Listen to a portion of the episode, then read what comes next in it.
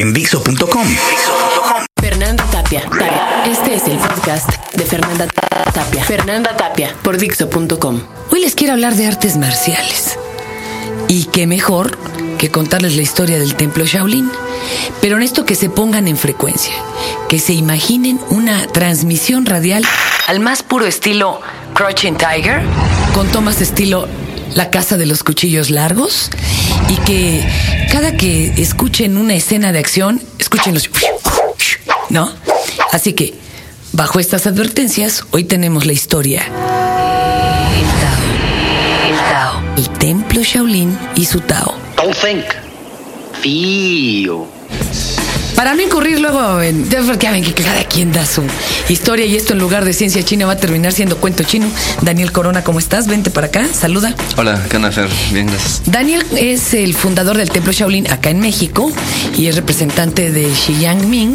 Pero ahorita nos contará esos pormenores. ¿Me vas escuchando? Te voy coachando, sí. Por favor, si ya estoy diciendo una barrabasada, me detienes. Ok. La historia va a terminar siendo algo así como Kung Fu Hustle o confusión, pero chicos, ustedes perdonarán. Ahora sí, respiren. Puede, ser una película hasta como de Akira Kurosawa, nada más que él era japonés. Acuérdense que la estética es muy distinta. La filosofía me gusta más la china. Lo que pasa es que la japonesa es más estilizada. De hecho, ven a los chinos como sus primos nacos, ¿verdad? Pero bueno, que no me diga Jinping, me va a dejar de hablar. Fíjense, ubíquense por ahí del 500 después de Cristo. O sea, lejos, muy lejos, hace 1500 años. ¿De acuerdo? Había un monje hindú que se llamaba Batuo. Sabrá Dios cómo se pronuncia eso en hindú, pero así se llamaba. Y se fue a China a enseñar una forma de budismo conocida como Shaoxing. Y el emperador Xiao Wen le dio una tierrita allá en el pie de la montaña Shaoxi. Y ahí se fundó el templo Shaolin. Y en ese mismo tiempo en que se estaba fundando el templo Shaolin, existía un príncipe hindú. Se llamaba Bodhidharma. Este muchacho era muy inteligente y era el hijo preferido del rey de la India. Yo quiero que se ubiquen que siempre se reviste como de muchas fantasías a los iluminados en la India. Cuando nació Buda, por ejemplo, decían que al nacer, al salir del útero de la madre, él ya caminaba, entonces dio, dio siete pasos y en esos siete pasos salieron siete lotos, ¿no? Por ejemplo. Pero bueno, en este caso Bodhidharma no hizo ninguna de estas barbaridades, pero era muy inteligente, era el favorito del rey y claro, tenía dos hermanos que lo alucinaban. Y pues estos temían que le quisiera entrar a las elecciones con ellos, porque ya se andaba muriendo el rey y este dijo, no, no, espérenme tantito, a mí la política no me interesa. Se recluyó en un templo y empezó a estudiar budismo. Ojo, esto está casi casi en chino, porque en la India hubo una época en que los budistas fueron mm, perseguidos, porque la religión allá, la, la oficial, era la hindú. Entonces los budistas como que no eran muy bien vistos. Claro, les estaban moviendo el tapete. En el budismo todos son iguales y las riquezas eh, ma- materiales no importan. Y el hinduismo eh, dice todo lo contrario, por castas, y tú estás amolado y amolado te quedas, y en cambio yo estoy aquí a toda madre, ¿no? O sea, no les caía muy bien el asunto. Pero bueno, ahí se mejor se recluyó en el, en el convento, ¿verdad? Porque incluso ya lo habían mandado golpear, así le mandaron unos cuantos judiciales de la época, me lo pusieron finto. Hubo intentos de asesinato también. Exacto. Entonces dijo este, no, yo en mi convento. Y eh, estuvo con su maestro, Muge Yaye, y se convirtió en monje budista. Pasaron los años, se murieron los mendigos tíos, porque bendito sea Dios, no hay mal que dure 100 años, ¿verdad? Los hijos de estos tíos, Los sobrinos. exacto, estaban pero bien apenados, man. Dijeron, no manches, o sea, sí se mancharon con el tío. Sí se manchó mi tío, ¿no? Entonces le mandaron decir al señor, oiga, véngase ya al palacio, nosotros lo vamos a papachar, a querer de paso nos da una desatarantadita porque usted tiene mucho conocimiento. Pero él ya le había hecho una promesa a su profesor, a su maestro budista, que cuando muriese, él se tenía que ir a China, que en aquel entonces se llamaba Shendan, así se llamaba China en aquel entonces. Eh, pues allá iba a seguir él la enseñanza del budismo. Entonces, pues tuvo que rechazar la amable oferta de los sobrinos, pero los sobrinos, en vista de que, bueno, este hombre era muy iluminado y de que querían hacer algo de veras por él, dicen que mandaron 100 palomas mensajeras hacia Shenzhen, o sea, China. Era algo así como mandar 100 Federal Express o UPS, diciendo que iba para allá un hombre muy justo y harto iluminado. Así que cuando el maestro Bodhidharma llegó allá a China, no, pues ya todo el mundo lo estaba esperando. Qué época electoral, ni qué recibimiento del peje en Michoacán. O sea, era, todos los señores decían, no, y ahí viene Bodhidharma. Ahí como le pusieron en China, porque le cambiaron el nombre, ¿no? En China se conoció como Damo. Damo. Eh, ¿Tiene alguna traducción, Daniel? Seguramente, pero todavía no nos la No la sabemos. No la sabemos. Bueno, a ver si este año nos la cuentan. en fin.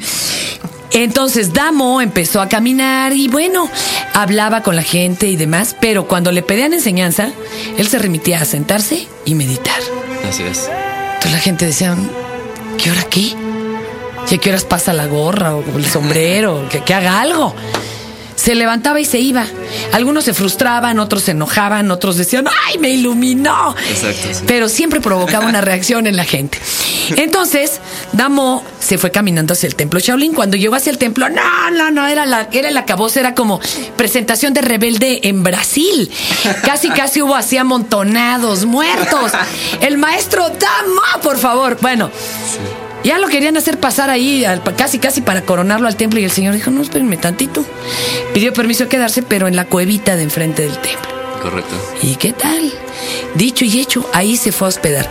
En una de estas andanzas, Damo se había quedado escuchando las pláticas de uno que había sido guerrero, había cometido muchos asesinatos y después se arrepintió, clásico, ¿verdad? Y se metió al budismo ahí para expiar culpas y se dedicaba como no instruir a la gente. Al pasar por ahí, Damo movía su cabecita diciendo sí o diciendo no. Esto enchiló, ¿verdad? A este guerrero. A Hekui. ¿Cómo se pronuncia? Hekui. Hekui. Ay, Dios, que está escrito totalmente distinto, pero Hekui. Y dijo, pues qué onda, ¿no?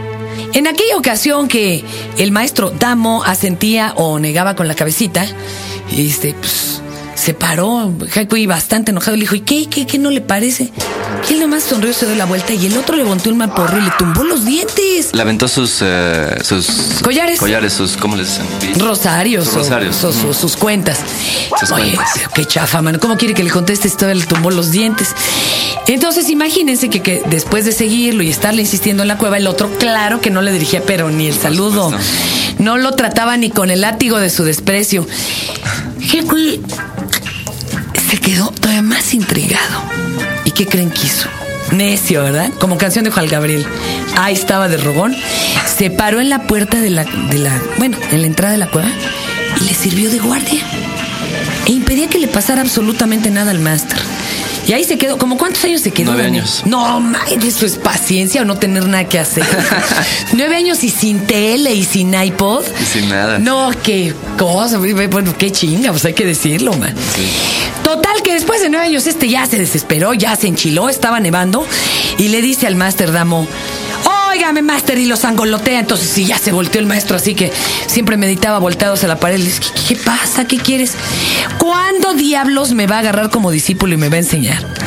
Entonces el maestro misterioso como chino, claro que le dijo una tremenda, le dijo, Sí. nada más que caiga nieve roja. O sea, algo así como cuando ponga la marrana, ¿no? Haz de cuenta. y entonces el otro se quedó pensando y dijo, a huevo. Se sale, se mocha con la espada un brazo. El brazo izquierdo. Imagínense. Si es que también allá todo es por la derecha, ¿verdad? Así es. Bueno, se mochó el brazo izquierdo y con el viento que soplaba y los copos también se llevaba la sangre, cayendo a los pies de Damo nieve roja. Entonces ya como convenció a Damo de que pues sí quería ser alumno y que había hecho méritos suficientes, le dijo, bueno, ahí va. Ya, claro, nos La saltamos. enseñanza. Sí, pues nos saltamos el rollo de los curitas y si tuvieron que llegar los del Sí. 911, porque imagínate que te mochas Y un cuando- brazo. Y cuando Damo dijo, ching, no, ya se cortó el brazo. este". ¿A ti- ¿Tú crees que sintió culpa o que le valió, mi Daniel? Yo creo que el asunto es que lo sorprende, ¿no? Porque el hecho Sí, de cuando bien. caiga nieve roja es algo así como ve a ver si ya puso la marrana, ¿no? Y cuando este Hekui se corta el brazo, entonces Damo se sorprende y dice, no, pues este cuate sí quiere aprender, ¿no? sí tiene ganas. Sí tiene ganas, en Antes no sí es en serio. Antes no le pidió otra cosa y se cortó más abajito. Pero bueno, la primera enseñanza fue llevárselo a uno de los cinco cerros que rodean el templo Shaolin. Así es. En esa le dijo, aquí te vas a quedar un año, ¿verdad? Después de cavar un, un hoyo, sacaron agua en y, el Cerro Tambor. y la mendiga agua estaba re fea, era amarga. Amarga. Cuando se acaba el año, este como que baja y dice, no, hombre, voy a avisarle, por si no se le, va- se le va a olvidar que aquí me dejó. Y le dice, ah, perfecto, vámonos al otro cerro. Al, mis- al mismo cerro, pero a otra área distinta. Ajá. Y le dice que van a cavar un pozo y ahora tiene que usar el agua de ese pozo durante todo un año. Y el agua, pues era de otro sabor, que en este caso vendría siendo como sulfuroso, o sea, picante. Así es. Y así fueron cavando ellos cada año, diferentes, hasta que después de cinco años, De cuatro años. de cuatro, el quinto, ¿no? Fue cuando ya acabaron. Termina el cuarto año Ajá. y, y y ya regresa Hekui con Damo. Y le dice, pues vamos a cavar un hoyo más. Y aquí ya el agua salió dulce. Cuando pasa ese año, pues ya estaba entrenado. Le había enseñado sin palabras. Esto es un poco lo que pasa con el budismo Shan. No son meditaciones, no son rezos, no son flores, son acciones. Le había enseñado que así como esta agua que estuvo probando cada año de distinto sabor, así la vida tenía los sabores de las cinco especias. Y todo es agua y todo te la tienes que tomar si quieres vivir, ¿no? ya sea amarga, ya sea dulce, sea picante. O sea, así son las experiencias de la Así vida. es. Pero finalmente todas son lo que conforman nuestra realidad. Ventes toda es vida y toda te la tomas o, o no vives. El cuento es que en Occidente tenemos una historia muy diferente. Nos han enseñado que el dolor es malo, que las experiencias amargas son malas, que sentir tristeza es malo. Y Cuando- solamente queremos las buenas, ¿no? y luego, y, y entre comillas, cuáles son las buenas. Entonces, aquí no, aquí nos enseñan a aceptar todo como viene. Así es un, por- un poco la historia de que este de lo que pasó con este estudiante y de por qué los budistas Chan del templo Shaolin solo saludan. Imagínense ustedes que van a rezar, ponen sus manitas juntas y ahora bajen la mano izquierda. Así se saludan, solo con la derecha. Pero, Danielito, esto es historia de otro Tao, porque viene un monje Shaolin de a de veras, Así es. el maestro Shi Yang Ming, y eso lo contaremos en otro Tao. Everybody was kung fu fighting.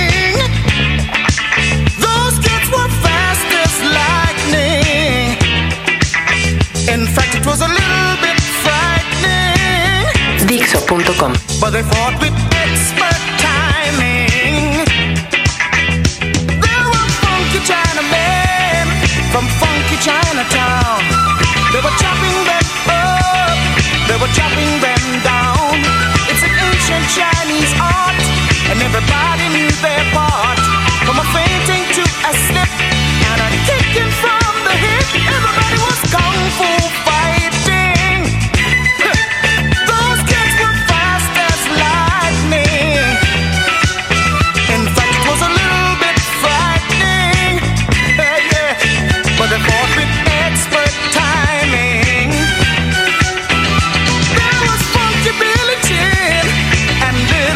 Sammy Chung.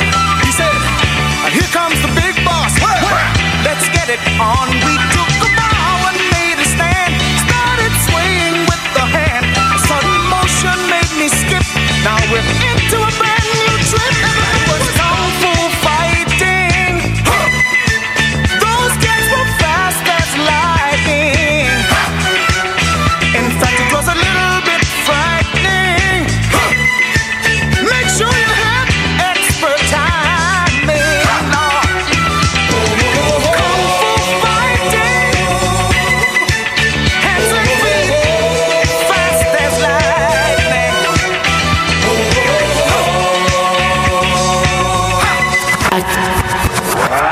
Acabas de escuchar el podcast de Fernanda Tapia por Dixo.com.